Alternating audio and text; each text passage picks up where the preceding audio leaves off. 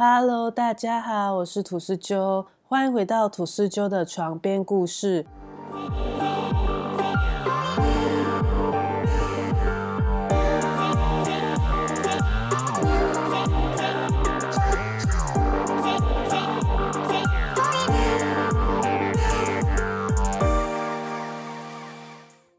音乐剧经典之作《歌剧魅影》最近在台湾演出，大家有去看吗？《歌剧魅影》改编自法国侦探小说卡斯顿·勒胡撰写的爱情惊骇小说，由音乐剧大师安德鲁作曲。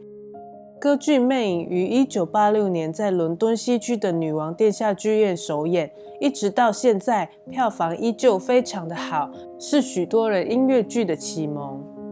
《歌剧魅影》到底是怎样的一个故事呢？我们今天就来聊一聊这个经典的音乐剧。故事发生在二十世纪的法国巴黎，西元一九一一年，法国歌剧院正在举办一场拍卖会。年迈的贵族罗尔坐在轮椅上，并拍下了一个奇怪的音乐盒，盒子上有一只机械猴子的图像。拍卖官依序拍卖着不同的商品。当拍卖到一个巨型的水晶玻璃吊灯时，为了能让大家看清楚修复后的吊灯，拍卖师开启了吊灯上重新安装的新电灯，顿时灯火通明。当舞台灯光恢复正常时，画面带领我们回到了三十年前，西元一八八一年的巴黎歌剧院，新的歌剧《汉尼拔》正在排演中。即将退休的歌剧院经理拉斐尔正在向两位新上任的经理费尔明和安德烈介绍歌剧院的一切事项。拉斐尔要求歌剧院的首席女高音卡洛塔为两位经理献唱一曲。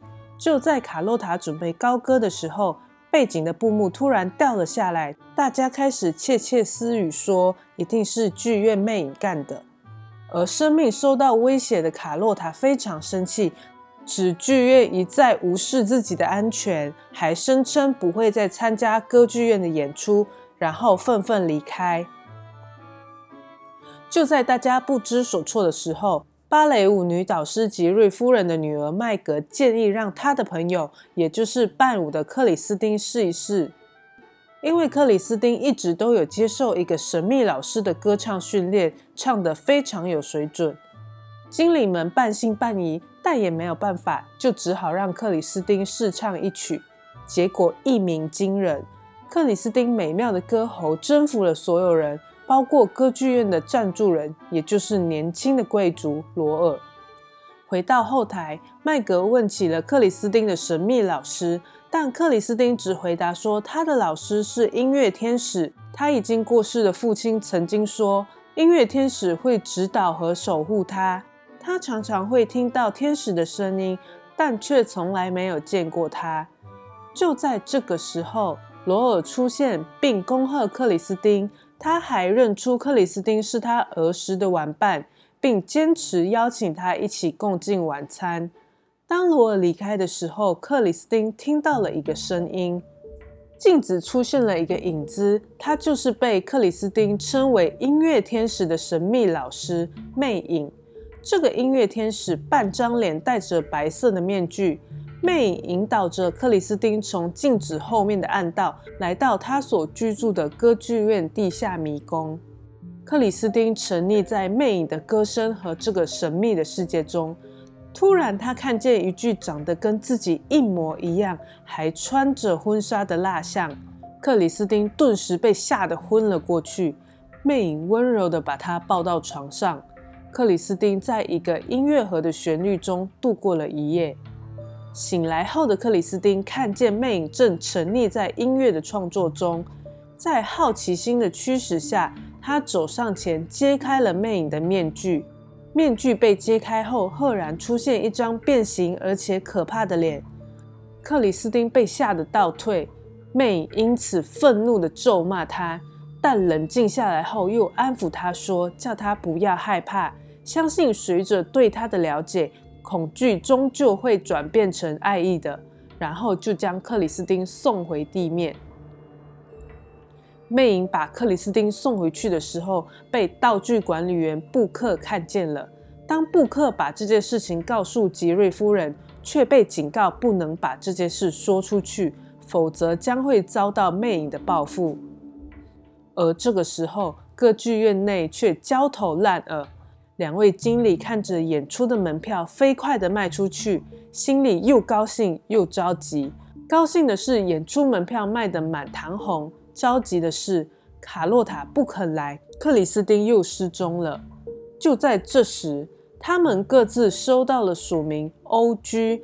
来自魅影的信件，要求补发拖欠他的工资，并且让克里斯汀取代卡洛塔成为歌剧院的首席女高音。而卡洛塔只能演一个小配角，还要把第五号包厢留给魅影，否则将会为歌剧院招来厄运。卡洛塔收到信件非常生气，并指责是罗尔在背后操控了这一切，主要是想要捧红自己的儿时玩伴克里斯汀。为了安抚卡洛塔，两位经理不顾吉瑞夫人的反对，公开宣布让卡洛塔演出主角。而克里斯汀则演一个小配角。他们不知道的是，这一切都被魅影知道了，并决定要让他们知道他的厉害。演出开始时，罗尔还坐进了魅影要求的第五号包厢。当卡洛塔开始高歌的时候，他的声音竟然变成了难听的蛤蟆叫声。经理只好让克里斯汀顶替卡洛塔，但魅影的报复还没有结束。在芭蕾舞表演时，道具管理员布克被勒死了，尸体掉落在舞台上，现场大家都吓坏了，在尖叫声中逃离歌剧院。克里斯汀和罗尔在混乱中一起逃到了歌剧院的屋顶，他们两人在那里倾诉了对彼此的爱慕之情，但他们并不知道魅影正在听着他们的对话。魅影感到非常的愤怒，他觉得克里斯汀背叛了他。发誓要报复他们两个。在另一场演出中，魅影让剧院的大水晶吊灯坠下来，直接砸在舞台上。接下来的日子里，魅影如同消失了一般不见踪影。六个月后，剧院举行了一场化妆舞会，克里斯汀和罗尔已经悄悄地订婚了，但消息并没有对外公开。克里斯汀也不敢把订婚戒指戴在手上。只把戒指挂在他的项链上。就在大家正在狂欢的时候，魅影出现了，身穿红色、戴着一个骸骨的面具，沿着楼梯走了下来，如同死神降临一般。他把他所写的新歌剧《堂皇的胜利》丢给歌剧院的经理，并命令剧院上演。在他再度消失之前，他从克里斯汀的脖子上夺走了那枚戒指。并告诉克里斯汀，他还没有放弃他。罗尔在后台询问吉瑞夫人有关魅影的身份。原来几十年前，巴黎曾经出现了一个江湖马戏团，除了表演杂耍，他们还展出了一些长相奇特的人供大家观赏。其中有一个被关在笼子里的怪脸人。这个怪脸人是一个天才建筑师和音乐家。后来，这个怪脸人逃出了笼子，大家找了很久都找不到他，都以为他已经死在了某个角落。而吉瑞夫人则清楚地意识到，之后出现在歌剧院的魅影就是这个怪脸的天才。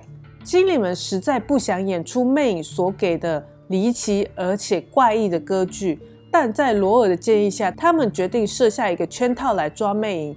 利用堂皇的胜利的演出，以克里斯汀为诱饵，魅影一定会来看，到时就能抓住魅影。但是克里斯汀却觉得非常为难，最后只能勉强的答应出演。因为心情非常混乱，克里斯汀来到父亲的坟前，他想要把魅影从他的心中扫除，祈祷父亲可以指引自己。这时，魅影伪装成父亲的声音，用一首具魅惑力的歌曲开始引诱他。克里斯汀仿佛被父亲的影子所吸引，开始情不自禁地走向魅影。这时，罗尔及时出现，阻止了克里斯汀。魅影挑衅罗尔跟他决斗，但被克里斯汀阻止，并一起逃离了现场。恼羞成怒的魅影决定要报复他们。在歌剧《堂皇的胜利》首演时，歌剧院里布满了侍卫和远警，将歌剧院重重包围，想要抓住魅影。当歌剧接近尾声，魅影神不知鬼不觉替换了男主角皮安吉上台与克里斯汀对唱。克里斯汀碰到了魅影的脸，就知道他不是皮安吉。他揭开了魅影的面具，让大家看见魅影丑陋可怕的脸。观众一片尖叫，警察企图冲上台，在混乱之中，魅影再次挟持克里斯汀进入歌剧院的地下世界，而原本应该扮演男主角的皮安吉尸体也被发现。魅影和克里斯汀乘船渡过地下湖泊，而罗尔在吉瑞夫人的指引下跟随在后。迷宫深处，魅影直问克里斯汀为什么这个世界对他这么的不公平。仅仅只是因为他长了一张令人害怕，连他的母亲都不忍正眼以对的面容。克里斯汀告诉他，他之所以觉得世界对他不公，不是世人的错误，而是他自己囚禁了自己的灵魂，并且与世人为敌，为了达到目的而不惜杀人或者夺取他人所爱，所以已经从同情转为憎恨，而没有丝毫的爱。这时，罗尔出现了。魅影用绳索套住罗尔，强迫克里斯汀做出选择：要么用罗尔的生命换取他的自由，要么披上婚纱换取罗尔的自由。克里斯汀流着眼泪走到魅影的面前，告诉他自己已经不再害怕那张丑陋的脸，因为他的心比任何人都来得脆弱而值得同情。在华丽的音乐中，克里斯汀亲吻了魅影。这个吻照亮了魅影的内心，他释放了罗尔，让他带着克里斯汀立刻离开，把这里的一切全都忘记。然后他望着心爱的音乐盒独自吟唱，音乐盒开始响起了旋律，而克里斯汀折返，把手中的戒指交给了魅影。魅影最后对他说了一句：“我爱你”，就让他和罗尔乘船离开。当吉瑞夫人和众人来到地下迷宫，魅影已经消失了，只留下了一个白色的面具。歌剧《魅影》被改编了很多次，但大致上故事内容都差不多。我记得我第一次看歌剧《魅影》的时候是看电影版的，看完以后心情真的还蛮沉重的。这不是童话故事，所以结局没有像《美女与野兽》一样，男女主角过着幸福快乐的日子。其实，无论是在当时的时代或现在，都是一个颜值至上的社会。我们无可否认，一个在外貌上有优势的人，在工作或是在生活上都占有不少的优势。因为魅影的长相，连母亲都唾弃她。造就了他自卑而扭曲的心理，以至于他对克里斯汀的爱很偏激。他不顾一切的想要占有她，但是最后却能够放手让克里斯汀得到幸福，真的很让人心疼。今天的故事就到这里啦，喜欢的话记得帮我按赞、留言、订阅，还有抖内我哦。谢谢大家的收听，拜拜。